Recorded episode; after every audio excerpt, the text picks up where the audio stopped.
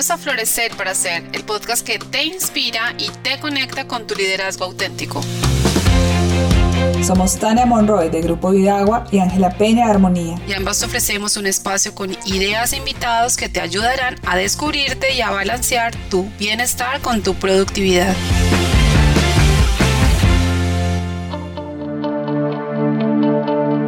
Hola, bienvenidos a un nuevo capítulo de Florecer para Ser. Hoy estamos aquí Tania Monroy y Ángela Peña. Hola Ángela, ¿cómo estás? Hola Tania, un gusto. ¿Cómo te ha ido? Muy bien, aquí contenta por nuestro entrevistado de hoy. Así es, yo también. Muy chévere. Bueno, hoy tenemos un invitado muy especial, Agustín Jiménez. Agustín es autor y recientemente lanzó un libro. El libro se llama Organizaciones Brillantes. Agustín es economista de la Universidad de los Andes, es un reconocido consultor en transformación cultural, cambio e innovación en gestión y es pionero a nivel mundial en la transformación de empresas en organizaciones con propósito. Hola Agustín, ¿cómo estás? Bienvenido y muchas gracias por aceptar esta invitación. Hola, buen día Tania y Ángela, muchas gracias por la invitación, acá muy contento de estar en este programa del día de hoy para compartir impresiones e ideas. Agus, a mí me da mucha felicidad que estés aquí y en nuestro tema de ser agente de cambio y la razón por la cual le pedimos a Agustín esta entrevista es que yo he visto en ti siempre una persona que propende por las transformaciones, como que eso va en tu espíritu y que además tratas de hacer acciones diarias consistentes y coherentes con esas transformaciones que quieres ver en tu entorno, en el mundo. Y esa es para mí como la mayor razón por la cual estás acá. Cuéntanos algo breve y sustancioso sobre quién eres. Yo sé que esta pregunta siempre es muy existencial y difícil de responder, pero cuéntanos algo que quisieras que quienes nos escuchan te gustaría que conocieran. Gracias por esa pregunta tan suave de entrada. ¿Quién eres? bueno, yo creo que para a mí en los últimos días he encontrado una manera de responder esa pregunta desde qué soy yo, cómo soy yo y por qué soy así, ¿no es cierto? Un poco esa puede ser como una manera de responder eso más fácil. Vamos que en esa presentación que hace Tania habla un poco de ese qué, qué soy yo, entonces autor, economista, ¿no es cierto? Consultor, entonces pues sí, eso habla de qué es eso con esas etiquetas con las que uno se identifica. Sin embargo, yo diría que para hablar un poco de cómo soy yo, puede ser como una historia de mí mismo que ayude a entender un poquito más eso. Y yo creo que como agente de cambio me conecté fuertemente cuando empezaron los diálogos de La Habana con las FARC. En ese momento yo vi un titular en la prensa que decía inician diálogos para la terminación del conflicto con las FARC y como que lo vi y dije, ah, bueno, muy bien, qué bueno, que les vaya bien. Y unos días después volví a ver otro titular que hablaba de lo mismo y algo me conectó por dentro y me pregunté, bueno, pero ¿será que realmente ese conflicto es un problema de ellos o es un problema de todos los colombianos, incluyendo? Y ahí fue cuando dije, bueno, yo me voy a sentar a conectarme con mí mismo y entender cómo esto que está sucediendo allá tiene que ver conmigo, porque muchas veces lo que pasa es que creemos que eso que está pasando en el mundo no tiene nada que ver con uno. Y me senté a meditar acerca del tema y de cómo ese conflicto habitaba en mí. Y fue muy fuerte lo que pasó conmigo. O sea, yo sentí como un dolor inmensamente profundo que me atravesaba y ahí me di cuenta que aunque pues yo no había vivido en sí el conflicto desde una perspectiva directa totalmente, porque pues yo no había tenido que ir como soldado a la guerra o había estado como combatiente o había tenido un familiar cercano secuestrado o algo así, tal vez algún amigo o alguna persona cercana, pero no como golpeado en un atentado, cosas como esas, pues yo decía, increíble el dolor tan profundo que siento. Y era un dolor de patria, un dolor de compatriota, en el sentido de qué era eso que sucedía con tanta gente que había sufrido tanto en este conflicto colombiano, en esta guerra. Y eso pues me llevó a movilizarme, o sea, no me podía quedar ahí viendo simplemente qué pasaba. Y creo que eso es lo que realmente está en el fondo cuando uno se vuelve un agente de cambio, o hay una palabra que a mí me gusta más en inglés, que no sé cómo se traduciría al español, que es el change maker. ¿Cómo hacemos para que las cosas cambien? Y ahí esa sería como a lo que la historia que quisiera plantear de entrada de por qué pues decido movilizarme y por qué desde ese momento cada vez más siento que me he convertido en un agente de cambio para una sociedad económica y socialmente más justa y ambientalmente mucho más sustentable y sostenible.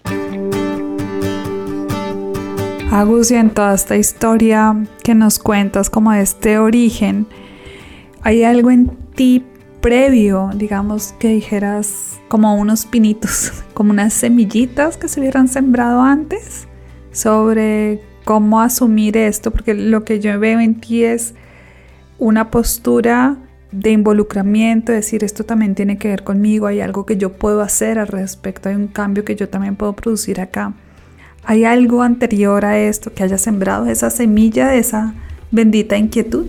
Sí, yo creo que hay cosas que le pasan a uno a nivel personal que lo empiezan a dirigir hacia allá. Digamos que en algún momento cuando yo me encuentro con la programación neurolingüística, yo estaba en un momento de mi vida donde prácticamente como que maldecía cada momento en el que estaba acá en Colombia. Yo había regresado de, vivir en Alemania, más bien un poco a regañadientes, como que me regresé. Y cuando estaba acá y me encuentro con la programación neurolingüística, ahí aprendí algo que para mí no era algo que hubiera estado presente en mi vida y era que yo tenía el control sobre cómo quería vivir mi vida. Es decir, que no era víctima de las circunstancias y que no era lo que sucedía alrededor mío lo que determinaba cómo podía ser mi experiencia en el mundo y en la realidad, sino que esa experiencia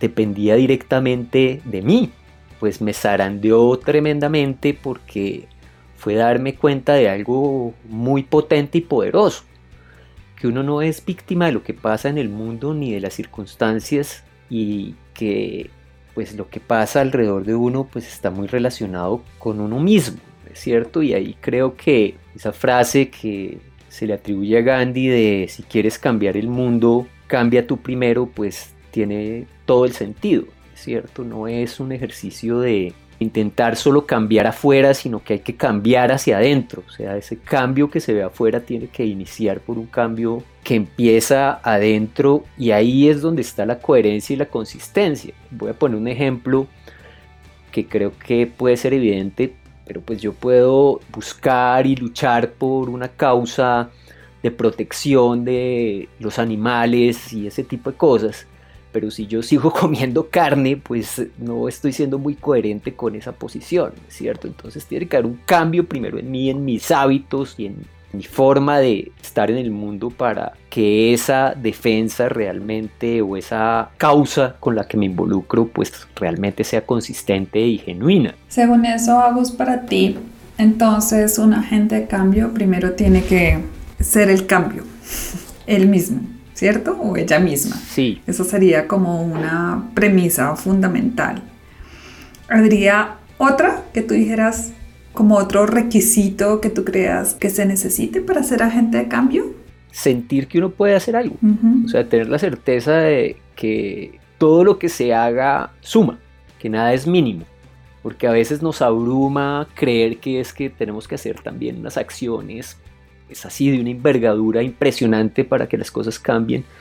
Y no, realmente desde actos de esa cotidianidad que todos vivimos es donde hay impacto, o sea, pueda que unos puedan tener por su posición o por el poder que tienen, por, en fin, pues una mayor incidencia por el impacto de sus acciones y de sus decisiones. Sin embargo, quienes no están en esa posición también tienen un impacto y una incidencia. Y ahí hay algo muy claro y es la suma de esas pequeñas incidencias lo que puede generar un inmenso impacto.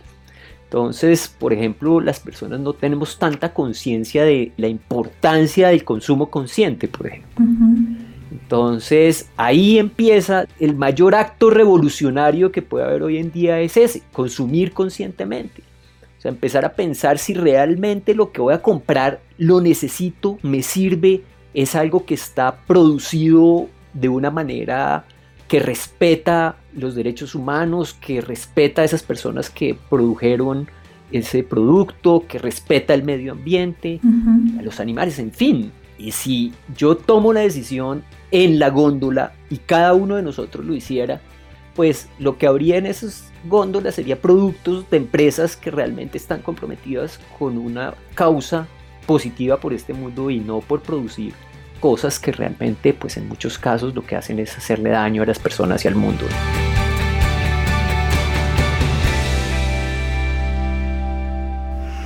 Agustín, en todo este recorrido tuyo como agente de cambio, ¿cuáles han sido los retos o obstáculos al expandir tu identidad como agente de cambio?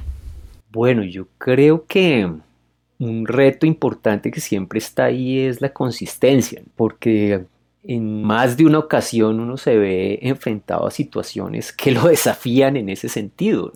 Y ahí es donde hay que acudir también a tener claridad de cuál es el propósito con el que uno está comprometido en esta vida. Le define con claridad la ruta y le determina los lineamientos dentro de los cuales hay que moverse. Entonces eso le facilita a uno esa toma de decisión cuando se enfrenta a esas situaciones desafiantes, donde uno pues no sabe bien qué hacer en ese momento ni cómo moverse. Entonces es tener ese propósito claro el que te permite recobrar la ruta o simplemente no sé si recobrar es la palabra, sino como que despejar nuevamente la ruta y saber hacia dónde es que tienes que seguirte moviendo, cuál es ese sentido que es correcto, por llamarlo de alguna manera, seguir.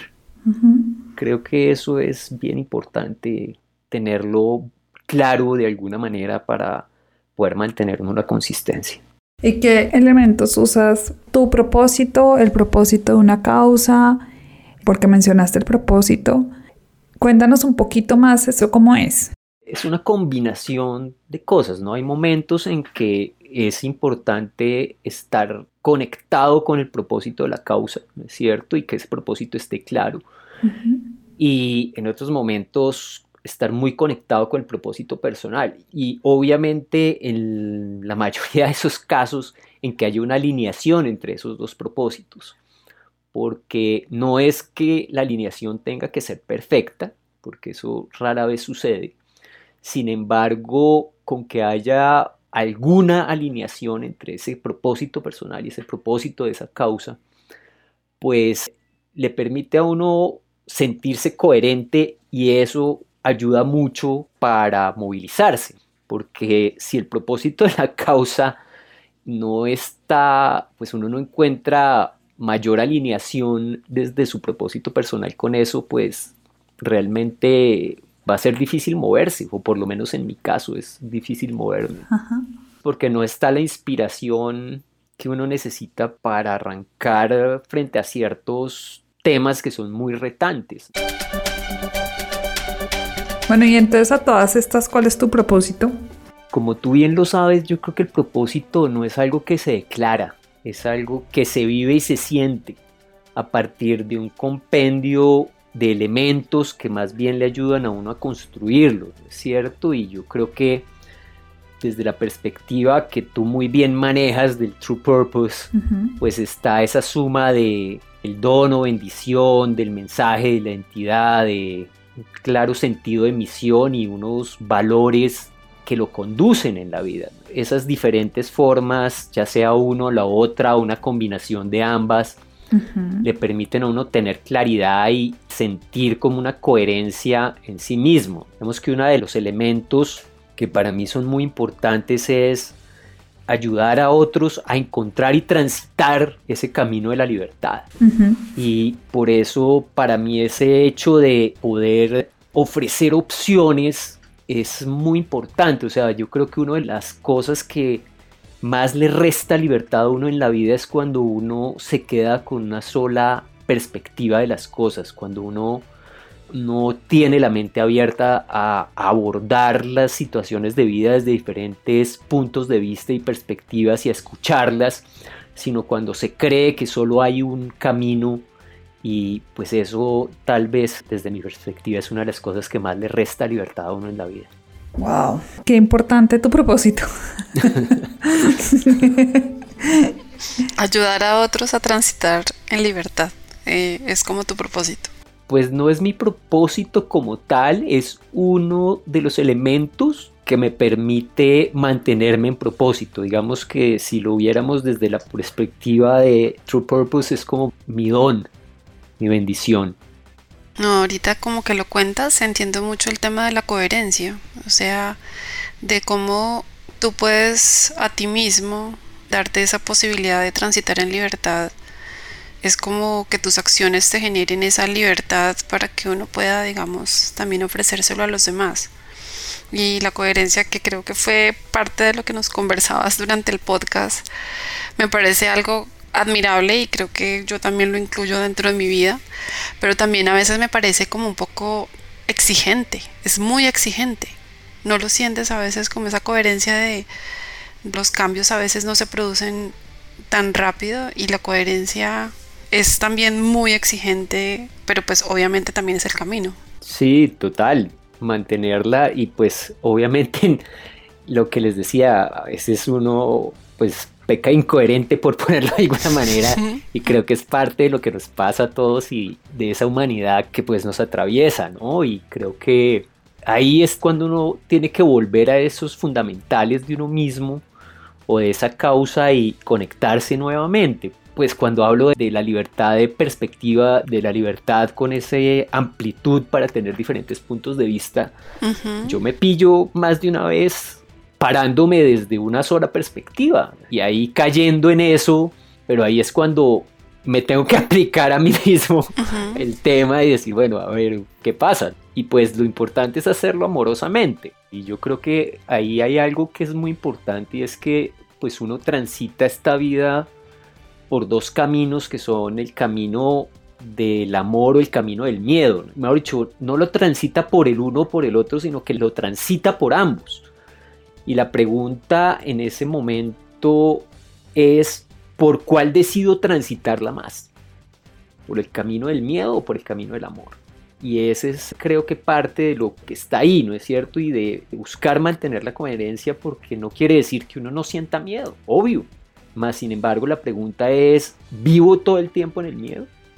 O a veces simplemente el miedo me invade y estoy mucho más tiempo buscando o trabajando para estar en ese camino del amor.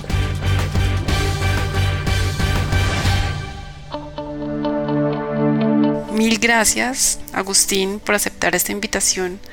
Yo quisiera hacerte una pregunta para finalizar y es, ¿tú has emprendido como de una manera diferente ¿Qué ha hecho diferente la manera como tú emprendes? Tener claro el propósito superior del emprendimiento. Aprender que realmente hay algo cuando uno emprende, cuando se lanza a ser empresa, hay algo mucho más profundo en la razón de ser de las empresas que simplemente generar utilidades para los accionistas. Y cuando uno entiende que realmente ese emprendimiento, esa empresa puede tener un propósito más allá de eso que realmente le preste un servicio, impacte positivamente al mundo, al entorno en el que uno vive, a la sociedad, pues eso hace una gran diferencia y genera una inspiración muy distinta. No quiere decir que no haya que atender las utilidades y que haya que atender los ingresos y eso. Obviamente que hay que seguirlo haciendo porque pues sin recursos no hay cómo avanzar tampoco, pero el gran reto y la gran diferencia tal vez está en que cuando le pones un propósito superior a la organización, se vuelve una causa y al volverse una causa pues te conecta también con ese ser trascendente y no solo con ese ser productivo que es como el que únicamente se llama en el mundo de la empresa o de los negocios. Entonces hace una diferencia muy importante y creo que la diferencia está en entender que el propósito superior es el que nos guía y que las utilidades son una consecuencia de hacer bien las cosas, de hacer bien el negocio y que esas utilidades deben estar al servicio de ese propósito para ayudar a hacerlo realidad. Buenísimo. Es una pregunta que yo creo que nos introduce a un siguiente podcast en donde vamos a hablar contigo también sobre este tema del libro que acabas de lanzar de organizaciones brillantes, en donde yo creo que vamos a ver muchos elementos sobre las organizaciones como agentes de cambio. Entonces, de una vez yo creo que aprovecho para agradecerte la invitación que nos aceptaste para este podcast y también para invitarlos para el siguiente podcast, porque creo que también es chévere entender cómo potencializar estas organizaciones para vivir con un propósito superior. Estupendo. Agustín, muchas gracias. Y bueno, continuamos en el siguiente episodio. Muchas gracias a ustedes. Chao. Chao.